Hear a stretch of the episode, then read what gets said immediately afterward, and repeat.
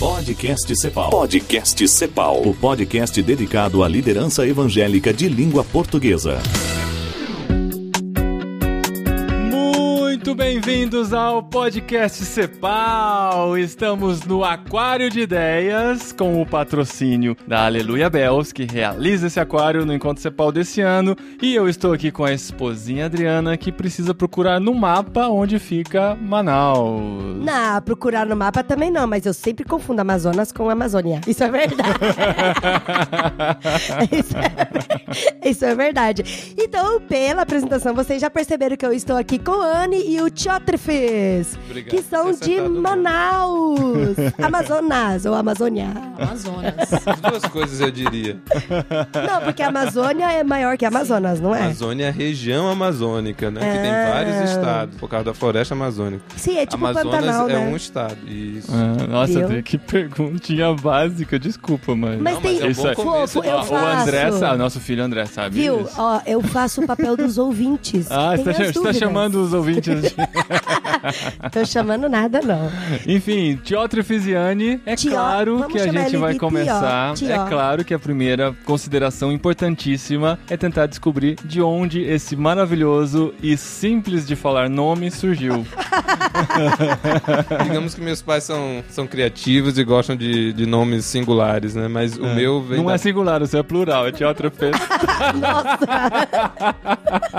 Sabe que é a primeira vez que eu escuto essa piada.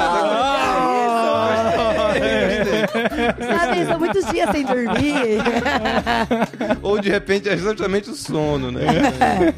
Adorei. Mas o nome é bíblico, só que na Bíblia é com D de dado, né? Diótrofes. Isso. Ah, em Nossa, mas que passagem bíblica. Quem que foi Terceiro Diótrefes? João. Ele criou uns problemas pro ministério de Paulo, mas eu, eu acredito que essa coisa de mudar de nome, né? Uma letra assim, Eu já acho que muda. eu Tem sei, coisa da naquela passagem que fala de Alexandre, o Latoeiro e... Bom, Terceira João? Não, isso é Atos. Ele Enfim, falou terceiro João? falou. Terceiro João. Ela tentou lembrar outro Gente, nome alguma coisa estranho, Latoeiro. terceiro... Não, tô Mas vamos lá então, É. Tiótrefes e Anne, vocês estão em Manaus, são missionários da CEPAL, recém-chegados na CEPAL. Talvez quando esse programa for pro ar já vai ter alguns meses que vocês estão na CEPAL, mas vocês estão aqui com a gente no primeiro encontro CEPAL, é isso? Na verdade, viemos o ano passado como Ah. participantes. Ah, De legal. Manaus, participando. Uau, que da hora. Mas já estavam namorando a CEPAL na época, ou ainda não? Eu posso te dizer que era o contrário, né? Cepal Hum. tava namorando a gente. Olha isso. Olha, que privilégio, hein? Que- volta por cima, hein, amigo? Eu nunca tinha encarado por esse, esse aspecto, não, mas. Mas, mas, assim, qual que era o seu relacionamento com a CEPAL? Como que vocês... Porque, assim, é, adiantando já para as pessoas que estão nos ouvindo, o Tió, ele trabalha com pesquisas, né? É, Ministério com pesquisas, e mais pra frente ele vai explicar direito. E a Anne com Ministério com crianças, né? Que tem o, o projeto do PEP, né? Que depois, mais pra frente, a gente vai falar. Então, eu acredito que algum missionário, que eu tenho alguma ideia de quem foi, Que conhece Tava- a região. começa com Buru e termina com Neto. Não. Não? Não? Não, tá. não. Então, então eu, eu acredito que alguma pessoa da CEPAL devia Sim. estar em contato com você e tal, né? É, acho que a Anne fala melhor essa história. As mulheres sempre contam melhores a- histórias. A, a gente né? é muito direto, né, Tio?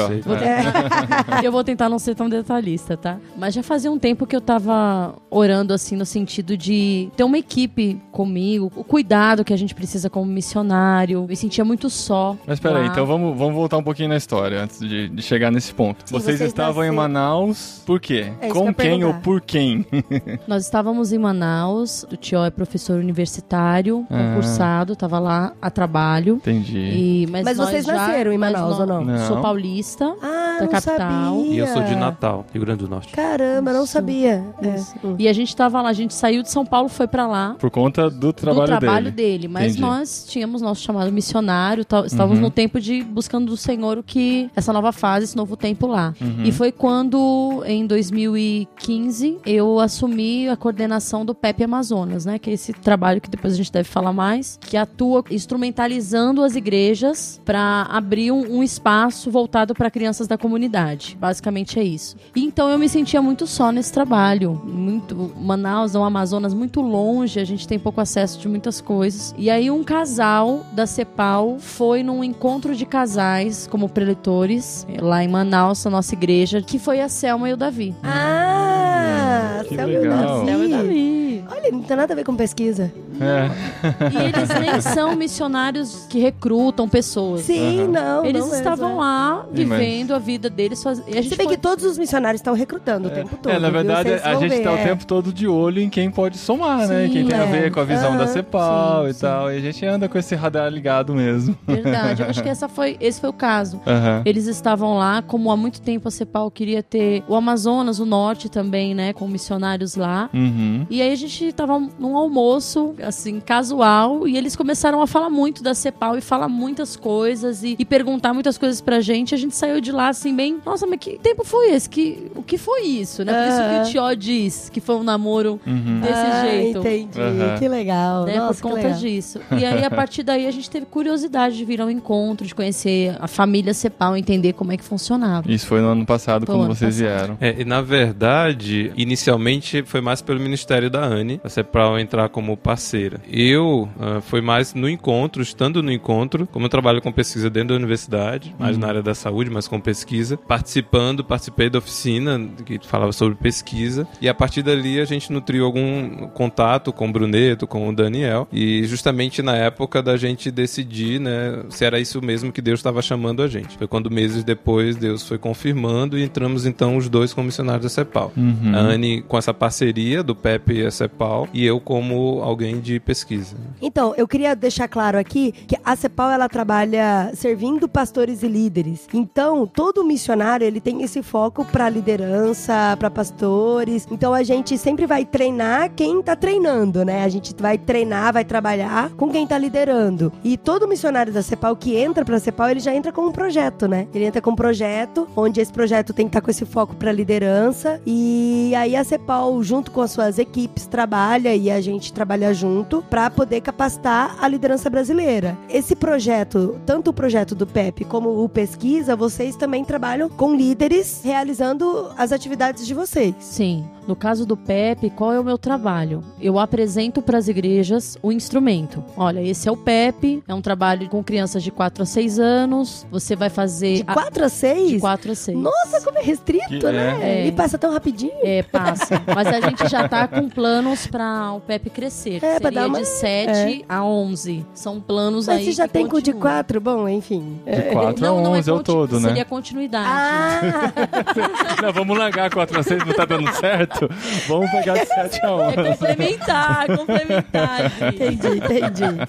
Então eu apresento para as igrejas o instrumento, né? Depois que a igreja entende que é um bom instrumento para ela usar, para ser relevante na sua comunidade, então a gente faz um primeiro treinamento grande, que são com as pessoas que essa igreja envia para ser o missionário que vai trabalhar junto às crianças. Então cada igreja escolhe lá o seu vocacionado. Aí a gente faz um treinamento de três, quatro dias sobre toda a filosofia do PEP, tudo que usa, como ele faz, tudo. E depois disso, a gente tem encontros bimestrais com esses missionários, desenvolvendo os dons, as habilidades na área- nas áreas pedagógicas e educação religiosa. Que legal. E isso continua ano Aham. após ano. Então, super- a gente vai nos PEPs supervisionar para ver as crianças, para ver se tá tudo acontecendo como a gente, como tá, né, proposto para igreja. Mas não é, não é tipo que vocês vão formar uma filial de PEP dentro da igreja, né? Não. É só mais um- Não, uma questão ele- de treinamento e consultoria Ele constante, é um né? instrumento para a igreja usar. Entendi. E aí a gente tem o material Ah, vocês só, têm material. Nós temos o ah. material, só que é o projetinho social da igreja. É deles. Uhum. Que O que legal. significa PEP? É uma sigla? É uma sigla. É, Ou é o nome de uma pessoa? Para, ens- para é programa, educa, é programa de educação dos princípios do evangelho. Como que é? Programa de educação? Dos princípios do evangelho. Ah, legal. Que difícil, né? Não, não é difícil, é fácil, Pepe. Difícil é Teótrofes. É, não, Pepe difícil é bem difícil. Porque o PEP ele tem 25 anos já que funciona. Hum. E funciona em 30 países. E fora do Brasil, ele se chama Programa de Educação Pré-Escolar. Ah, esse nome é mais legal. É. Só que no Brasil ele é um problema. Sabe por quê? Porque configura pro MEC que a igreja tá abrindo uma escola. Ah, E não é. verdade. Ela tá abrindo um espaço de desenvolvimento da Entendi, criança. Então a gente entendi. teve que mudar. E é lembra qual que é? Ah, mas eu falei, PEP? eu falei Não, errado, eu tô não. muito cansada. É Tá Programa é de difícil? ensino dos princípios do Evangelho. Viu? É tão Programa de ensino dos princípios. Muito bom. É muito hora, bom. é a hora, é a hora. É a hora. E o Tió? Tió trabalha em. Você falou que trabalha na área de saúde com pesquisas, mas o que especificamente você faz na universidade? Eu sou fisioterapeuta, mas Opa, tô cheia de dor. Depois a gente Uhum. consulta. Eu não vou nem falar que eu sou psicóloga, vai que a Adriana se É. anima, né?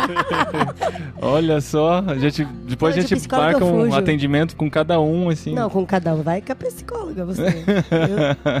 Mas na universidade eu trabalho com pesquisa na área de saúde pública. Uhum. Então, pesquisas de, com populações, de maneira geral, que a gente chama de epidemiologia. E dentro da CEPAL, com missões, a gente tenta trabalhar com esse foco de populações, né? Ou com essas know-how de metodologias de pesquisa Uhum. para missões e igrejas. Eu estou com o Daniel no departamento de pesquisa, quando nós temos Daniel Vargas, Daniel né? Vargas. Missionário quando- da CEPAL. Que já gravou com a gente. e o departamento de pesquisa ela funciona com algumas pesquisas contextuais do Brasil, que é feito periodicamente através de dados do IBGE, PNUD, IPE e alguns outros institutos que já coletam dados, mas também funciona muito por demanda. Então, algumas organizações missionárias ou igrejas encomendam alguns projetos de pesquisa para o departamento. Então, Uhum. a gente consegue pensar nesse projeto, levar uma proposta e, havendo esse consentimento, a, a gente desenvolve esse projeto de pesquisa em parceria com a igreja ou organização que está interessada, né? Uhum. E tentamos analisar esses dados e dar os melhores resultados como uma ferramenta de planejamento para essas organizações. Paralelamente a isso, no estado do Amazonas eu tenho uma atuação em uma pesquisa específica, que é hoje o Fronteiras 2.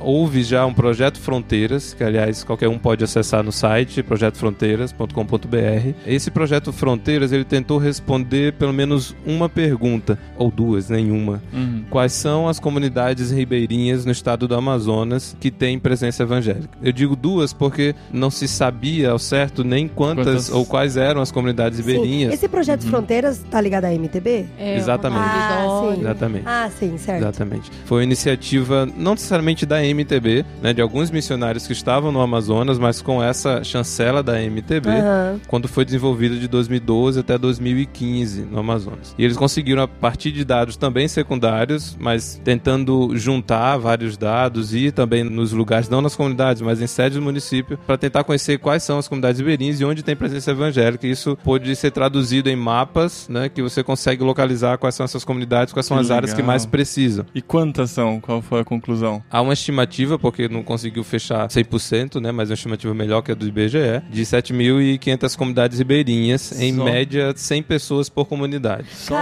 norte? Caramba! Só, na re- só no estado do Amazonas. Só no estado do Amazonas? Do Amazonas. Uau! Isso Muita coisa, representa, Nossa, muitas ora, pessoas. média de 100 pessoas por comunidade, porque tem comunidade de 40 pessoas, tem comunidade de 400, né? Uhum. Mas isso representa 75. 750 mil pessoas Uhum. que estão morando em comunidade de ribeirinhas. Uhum. Destas, E é um povo 600 alcançado, mil né? A gente acaba considerando. não tem presença evangélica. É, então. Sei. 600 mil pessoas que moram em comunidades ribeirinhas não tiveram acesso ao De evangelho. quantas? De 700 mil? 600 De mil? 750 mil, ou seja, só 20% tem presença evangélica Uhum. nessas comunidades. Os Uhum. outros 80% não tem. Aliás, comunidade ribeirinha é o segundo povo né, menos alcançado no Brasil. Primeiro você Uhum. tem indígenas, depois comunidades ribeirinhas, quilombolas e assim por diante. Né? Uhum. E isso é uma coisa importante porque, pela característica da região, você tem aglomerados urbanos, que são as áreas urbanas de- dos municípios menores, né, do interior, que são muito evangelizados. Se você pensar no município simplesmente por uma conta simples de quantos evangélicos tem, Uhum. isso vai dar uma falsa impressão de que ali é muito evangelizado. Mas Manaus, Manaus se, se enquadra nessa Manaus, situação. sim. Esse- O aglomerado urbano de Manaus tem 2 milhões de pessoas, é altamente evangelizado. Só que quando você vai para a realidade da zona rural, que seriam as comunidades ribeirinhas, esse contexto muda totalmente, porque essas pessoas são dispersas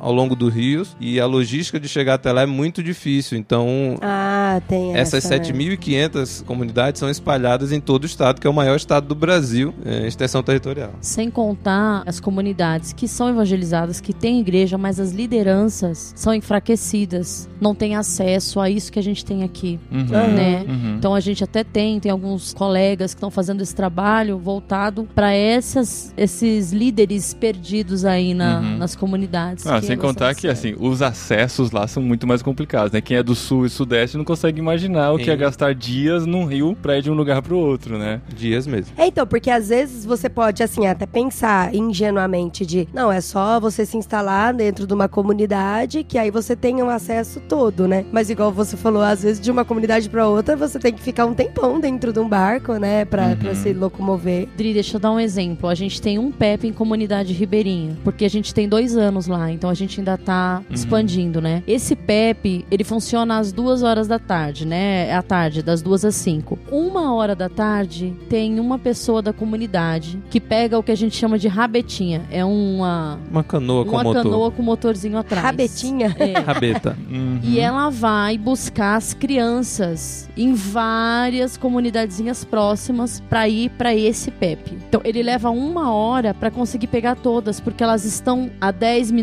daquele lugar, a 15 minutos daquele lugar. Da Então, mesma comunidade? da mesma, porque é uma comunidade. Espalhada. é, é, que tem 50 pessoas e aí tem os sítios ao redor com muitas famílias por ali. Então esse rapaz sai, durante uma hora ele vai pegando todas essas crianças na rabetinha, elas chegam pro PEP. Quando acaba a programação 5 horas, a missionária vai junto devolver as crianças, porque elas estão cansadas, elas podem dormir, podem cair no rio. Hum. Então ela vai junto pra não deixar As crianças caíram e as crianças e os pais enlouquecidos, felizes demais por causa disso. Olha só. Que- olha que precioso, E né? precioso. Aí a gente tem toda uma, uma questão de levantamento de recurso pra essas coisas funcionarem, né? De ter esse barco, de ter essa. Então é difícil, mas quando a gente vê aquela criança e aquela família sendo transformada, vale a pena qualquer coisa. Uhum.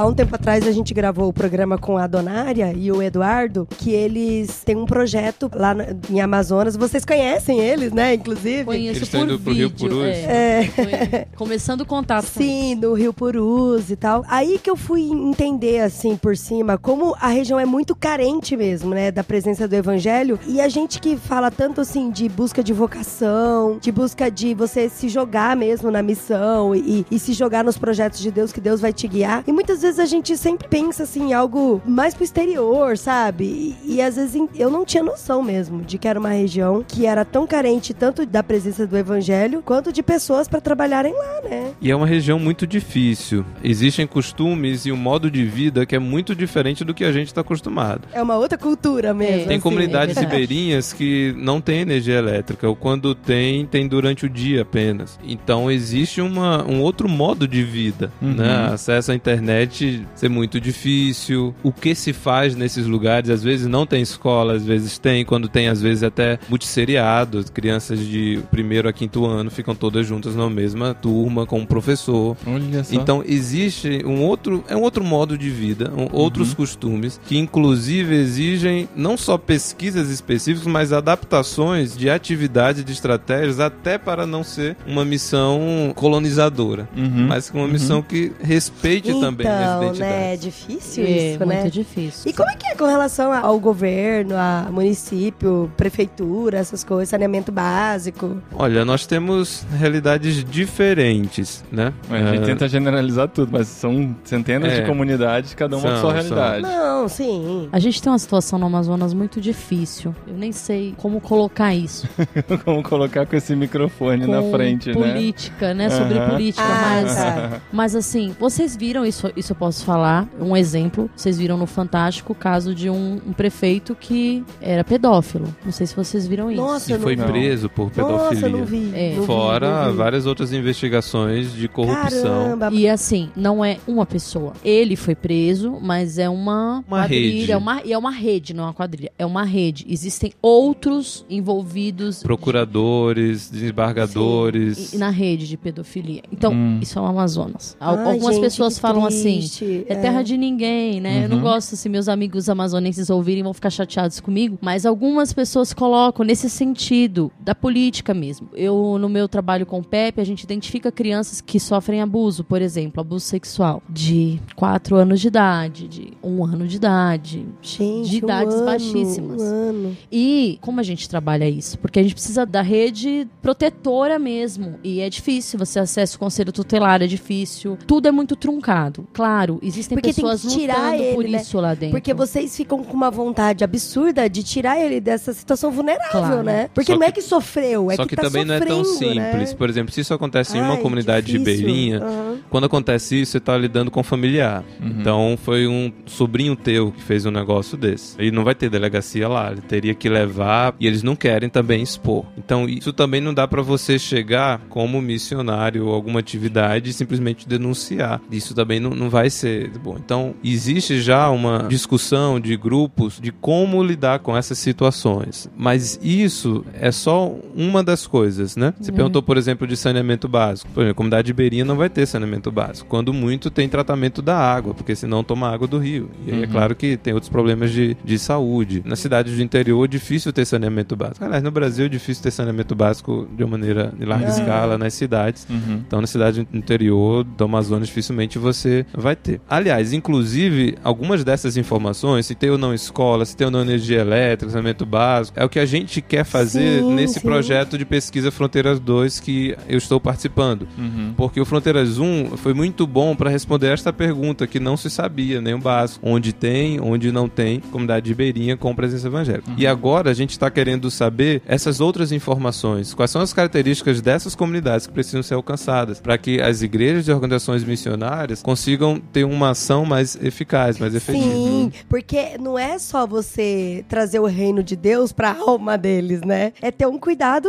total, né? É trazer o reino de Deus, difícil, tentando de uma maneira mais É. Uhum. completa, né, mais integral. Então esse é um, é um projeto de pesquisa específico que eu tenho trabalhado lá na região. Claro que como a maioria dos projetos de pesquisa vai durar no mínimo um, esse talvez uns dois anos, porque realmente é uma coisa que demora e vai demandar. E né, você muito que vai esforço. Passando pelos lugares, não, a não. equipe. Não, porque não teria nem como, nem que se eu tivesse todo o tempo Ia demorar mais que um ano, fazer né? isso. Ah, então, para isso a gente também vê estratégias de como fazer. A gente ainda está numa fase inicial, que é tentar ver o questionário, que o melhor, as melhores perguntas, tentar montar esse software, mas a gente pensa em aproveitar os próprios missionários e pessoas de lideranças da igreja da região para que eles possam coletar à medida que eles vão fazendo as viagens missionárias deles, né? Então a gente imagina que em um ano, talvez um pouco mais, a gente consiga ter, ter essa coleta. E assim, eu acho muito importante ter os dados pra gente entender a realidade sem até mesmo ir, né? Porque a gente ouve, a gente entende esse mapeamento e tal, mas depois o que fazer com esses números, assim? Vocês fazem todo o levantamento, mas aí vocês, além de pesquisadores, vocês são cristãos, são missionários, têm a- amor ao próximo, e aí faz o que depois com, com esse resultado, assim? Eu poderia até dizer que é o inverso, né? Nós somos cristãos e ainda mais somos pesquisadores, Além disso, né? é. É, vou te da dar um exemplo do Fronteiras 1. Na verdade, vou dizer dois frutos do Fronteiras 1, que é saber onde tem. Esse casal que você conhece, que já entrevistou, que tá lá no Rio Purus, talvez tenha sido fruto do Fronteiras 1. Porque percebeu-se que esse rio, o Rio Purus, era o rio menos evangelizado da região.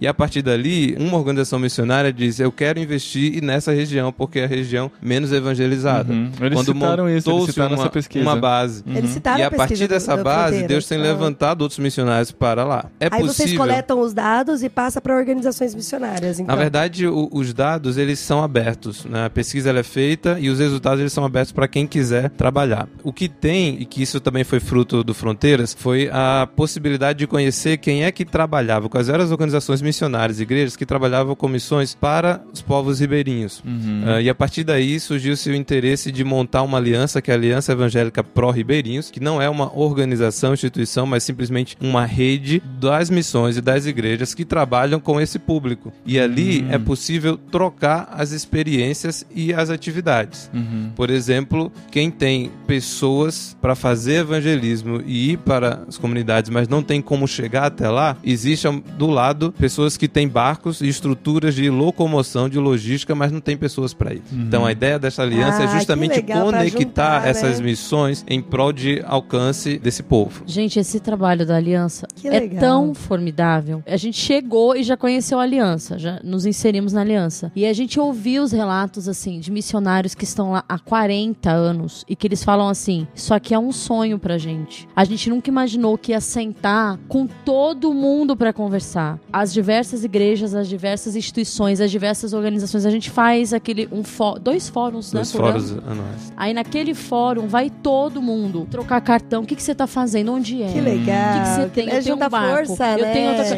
Que Exato. Muito legal. E aí a gente foi ver no mapa dessa primeira pesquisa que do mapa do Amazonas só o círculo, né? Não era isso, tio? Só no entorno de Manaus é onde tem uma o maior, maior propagação. é. esforço, o maior esforço. E aí, pro pessoal que tá em, em agência, né, a gente olha e fala assim: então esse lado de cá todinho não tem nada. Uhum. Ok, então vamos nos organizar pra gente se distribuir e não ficar batendo cabeça. Porque o que acontecia antigamente? Que legal. Todo né? mundo achava que, ah, o Ribeirinho, o Ribeirinho. Aí parava um barco naquele Ribeirinho, O mais perto. doava tudo que podia. Aham. Cinco dias depois chegava outro barco dos Estados Unidos, não sei o que, e doava mais um tanto. E o pessoal que tá lá na, na lá na cabeça do cachorro, São. Gabriel da Cachoeira, Tabatinga, não via nada. Tá lá numa outra situação. Então essa aliança Pro Ribeirinhos, pra mim, é o pulo do gato, assim, onde a gente tem visto Deus agindo de uma forma muito grande. E poder servir a isso, né, no caso do, do pessoal de pesquisa, e tá todo mundo assim, ansioso. E o site? E quando é que vocês vão pôr os dados? Que legal, E- que legal. Pra você ter uma assim, ideia, importante. eu estava em São Paulo no ano passado, no final do ano passado, por um outro motivo. Quando soube que eu estava lá, e a primeira coisa que ele disse: Olha, eu sou de uma organização e a gente quer investir em povos não alcançados. A gente quer investir em projetos de melhoria social. Você sabe me dizer quais são as comunidades que precisam,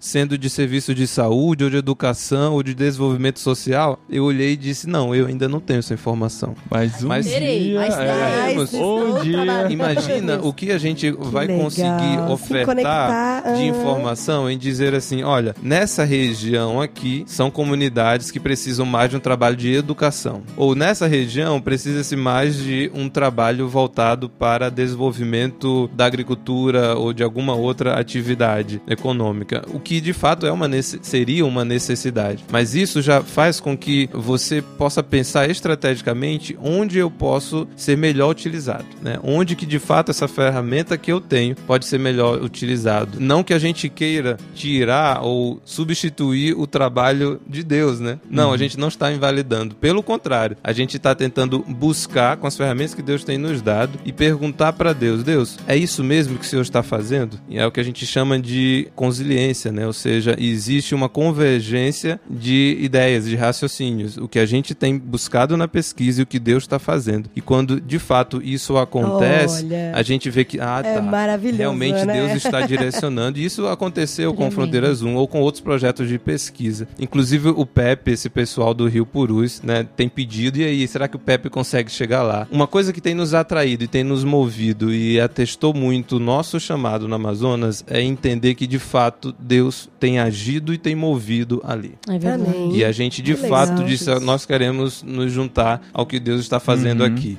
Como que nós podemos? Bem, Anne, Deus já tinha convocado para trabalhar com o Pepe e eu, bem, é pesquisa, então que seja pesquisa, né? Que legal. Então é por isso que também nós estamos aqui, porque nós temos visto Deus agir. E não é pouco, aliás, o que Uhum. temos falado para vocês é talvez a amostra grátis. A Anne tem muitos mais uma gota, é testemunhos. É. pra, pra falar, porque Deus de fato tem agido, né? Aliás, quem estiver ouvindo, Uhum. né, se você tava Se com alguma se dúvida ou lá. quiser pelo menos conhecer ou ver o que é que Deus tem feito, é muito convidado a ir a Manaus, sendo no, no fórum da Aliança, ou sendo para conhecer nossos ministérios ou outros ministérios, Com que existem certeza. vários. Vai ser uma oportunidade muito boa. Muito legal, porque, assim, pra nós, pelo menos, né? Não sei se é geral no Brasil, mas eu acho que a região norte é a menos divulgada, menos que chega a mídia, pelo menos aqui pra gente É, no é Sudeste. verdade. Talvez seja porque a gente nunca esteve no norte, né?